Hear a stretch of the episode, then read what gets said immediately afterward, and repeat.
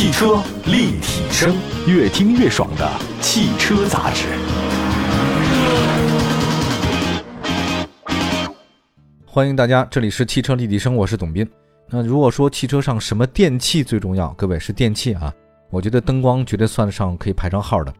其实，在我印象当中啊，我觉得虽然车灯大家习以为常，但真正能把这个车灯使用好的人，真的也不是很多哈。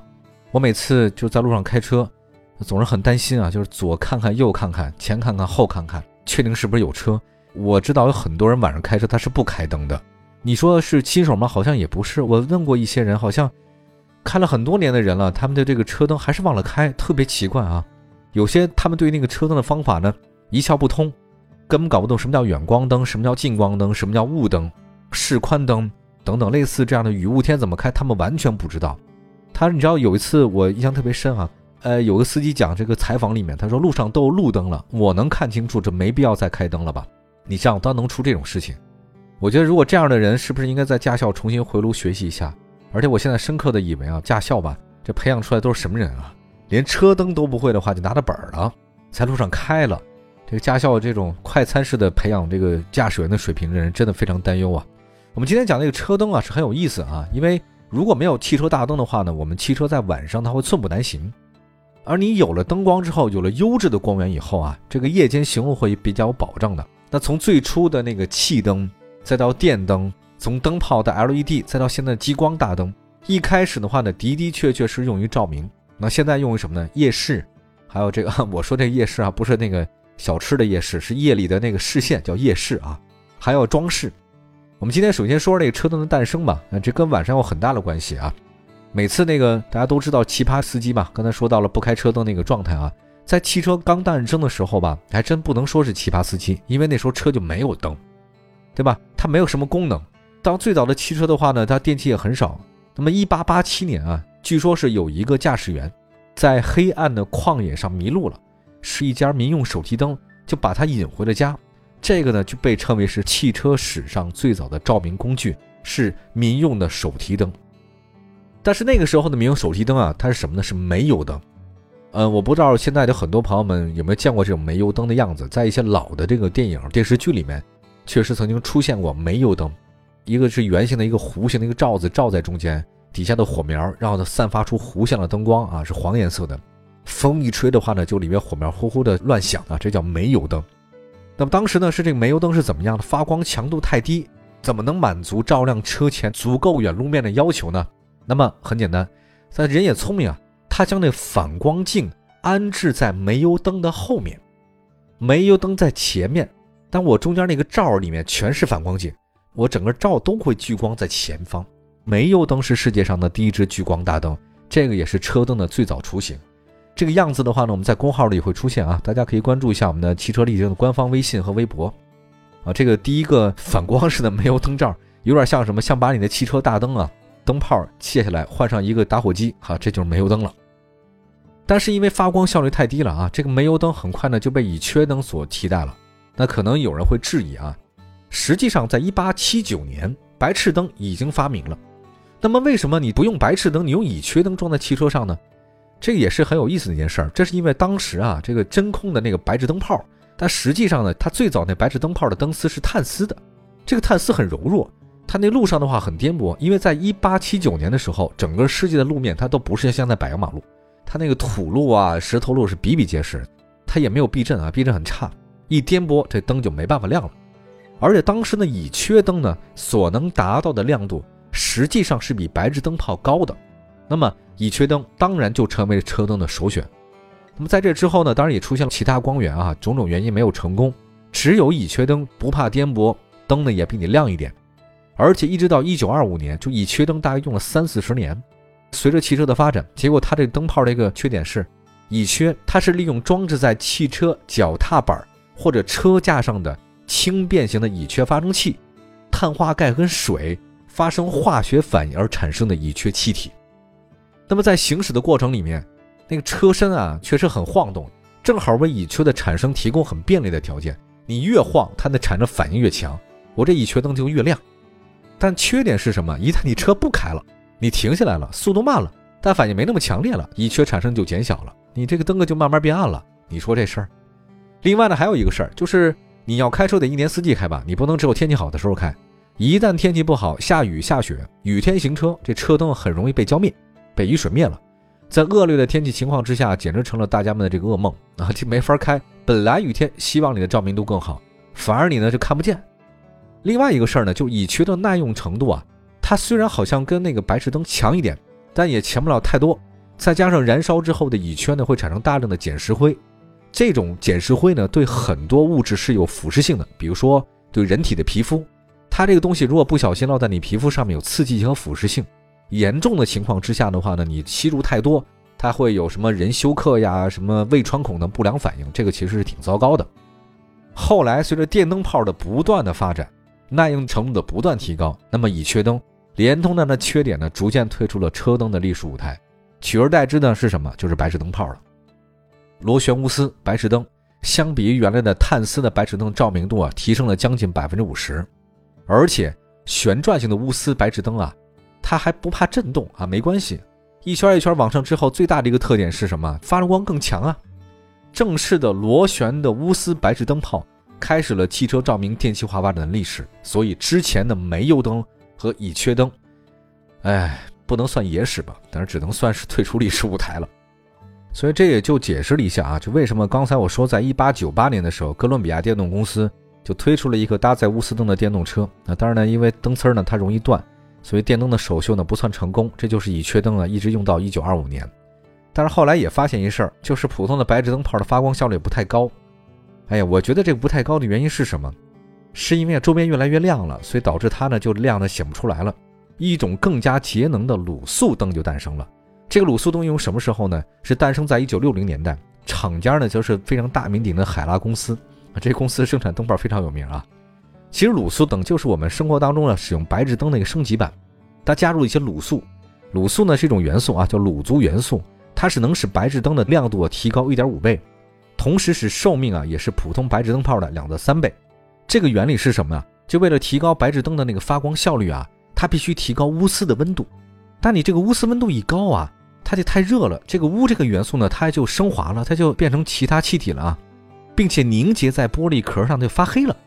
那么你要在白炽灯泡当中啊加入这个卤族元素或者卤化物，利用卤钨循环的原理，就能消除白炽灯泡它慢慢发黑的一种现象。这个就是卤素灯的来由。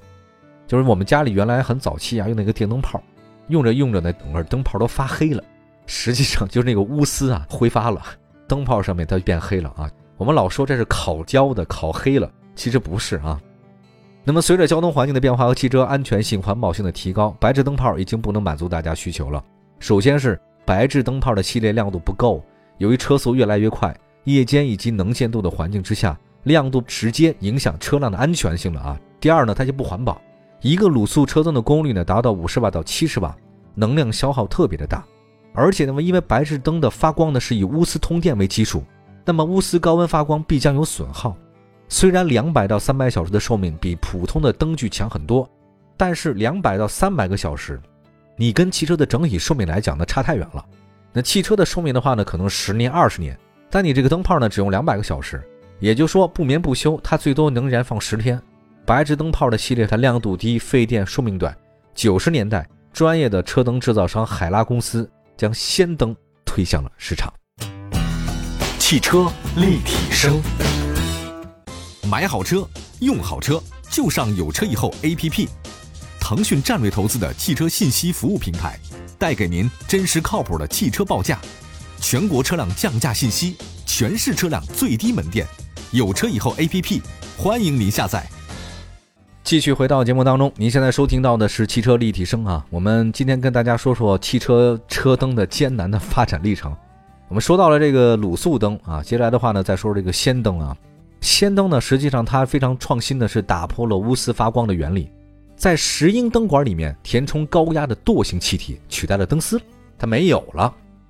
以两万三千伏的高压电流直接刺激氙气在两极之间形成完美的白色电弧。那么氙灯的亮度是卤素灯的三倍，能耗是它的一半，使用寿命这是卤素灯的七倍。简单的说吧，只要你不人为破坏它。这车辆十几年的寿命里面，压根你就不用换车灯，这就是好处。不过呢，刚开始呢，这用的氙大灯啊，也有个问题，就大家觉得这灯太亮了，它晃着对方那个对面的司机，这个也是安全隐患。他这安全隐患后来被技术解决了，什么解决呢？就是后期啊有个自动大灯高度调节，如果发现对方有来车，我低一点；如果对方没有来车，我再高一点。这个自动大灯调节开始应用，就解决了这方面问题啊！你看这个科技啊，改变生活。那么再后来，这个氙灯以后，在二零零八年，著名的灯具厂奥迪推出了第一款全部使用 LED 灯组的车型 R 八。我这个车实在是太酷了，很漂亮，正是标志着 LED 大灯时代来临。那么。继 LED 大灯之后啊，激光大灯啊，那基本上也就顺理成章的事儿了。其实有意思啊，就是 LED 啊，就是叫发光二极管啊，它呢就集合了氙灯的所有的优点。另外还有个独特优势，就是单个二极管的体积小，在车灯内部的话呢，设计是非常好的，一个灯腔以内可以放很多个光源，那形成灯阵。比如说大家都知道那个 LED 的那个车灯嘛，以前一排唰唰唰唰唰，很漂亮，对吧？像舞台一样。什么奥迪啊，最后搞了一个广告打得特别凶，叫奥迪矩阵式车灯，啊，奔驰的多光束车灯等等，还有一个呢，这个它是氙灯啊，没法比的，就是这种 LED 大灯啊，启动速度特别快，频闪在瞬间最大值，一下让给你最亮，你的反应时间都没有，所以它更加节能也更加省油。但是自从有了这个车灯了以后，越来越亮啊，就发现了一个问题，以前吧，大家觉得车灯不亮不会晃眼睛，就怕车灯不亮看不清路。可是现在一个事儿呢，就技术勇于啊，灯是越来越亮了，反而是照着对方来面的车啊，真的实在是看不清路，以至于现在大家那个灯光都不好好使，什么远光灯啊、近光灯啊，他压根儿也不会用，直接来一个人能晃你晃瞎了。其实滥用远光灯这个问题啊，一直是被很多人恨之入骨，常年占据交通恶习榜。举个例子来讲啊，近光灯和远光灯它都是平行射出的，能照得非常远。那么在夜晚会车的时候，尤其那个远光灯，它对驾驶员能瞬间致盲三到五秒，也就是说，这个三到五秒就相当于闭着眼开车，非常容易引发交通事故。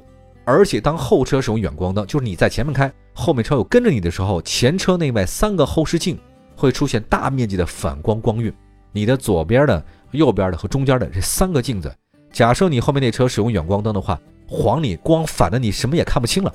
它会缩小你对前方路况的可视范围，那如果这个时候并线或者转弯，就非常容易发生交通事故。也就是说，这个远光的，无论你是会车还是你跟车，整个情况都不太好。呃，有一个不太官方的一个统计数据显示，夜间发生交通事故的几率呢，比白天大一点五倍。为什么？